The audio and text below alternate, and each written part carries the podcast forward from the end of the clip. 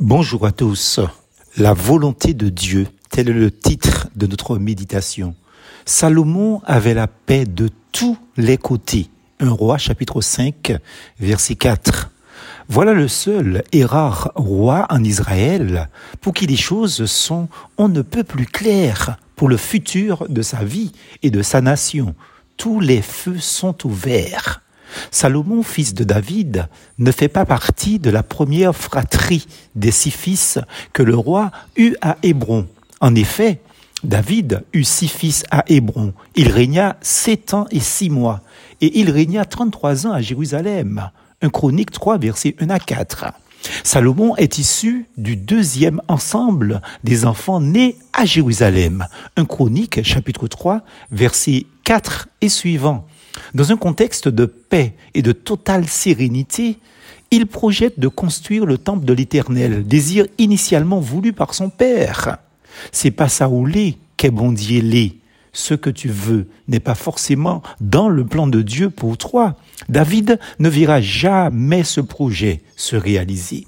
Mais Dieu m'a dit, tu ne pourras pas construire une maison en mon honneur. Un chronique chapitre 23 verset 3.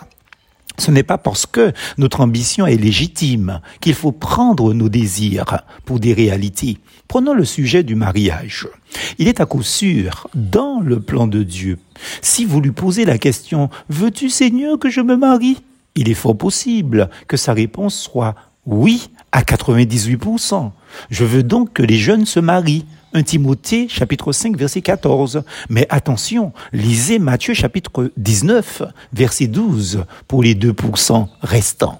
Là où il va falloir mettre des nuances, qu'il faut être précis, sûr et ferme, c'est sur l'identité du futur conjoint ou conjointe.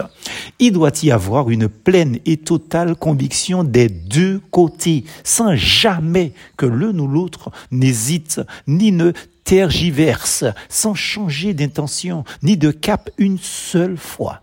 Ne soyez pas comme une girouette, car concernant la volonté de Dieu, c'est le oui définitif.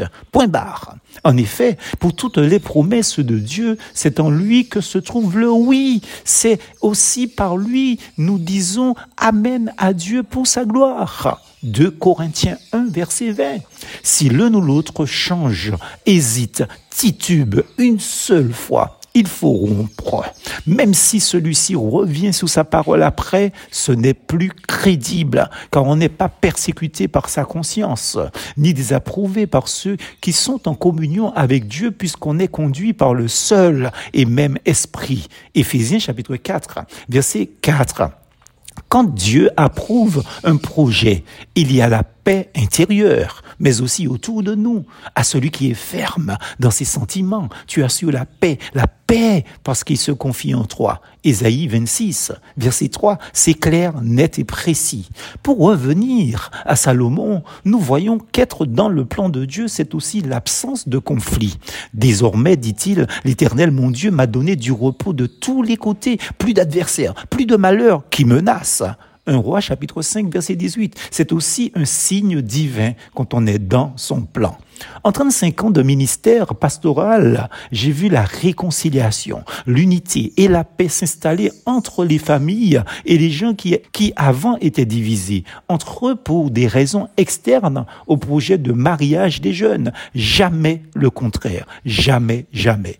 La volonté de Dieu harmonise les peuples. Elle unit les familles. Elle rassemble les individus directement concernés par et pour le bonheur des jeunes en question. C'est indéniable. Alors mon ami, si autour de tes plans, entre guillemets, de tes projets et désirs, quels qu'ils soient, mariage, formation, ministère pastoral ou autre, travail, il n'y a pas de paix, alors fais ceci, désengage-toi et prends une autre voie, car comme on dit dans ma langue matinichaise, rien forcer pas bon. Les choses obtenues par usage de la force physique ou mentale par pression ne peuvent être profitables ni à toi, ni à l'autre d'en face, et encore moins aux autres autour de toi. Plus force en Jésus.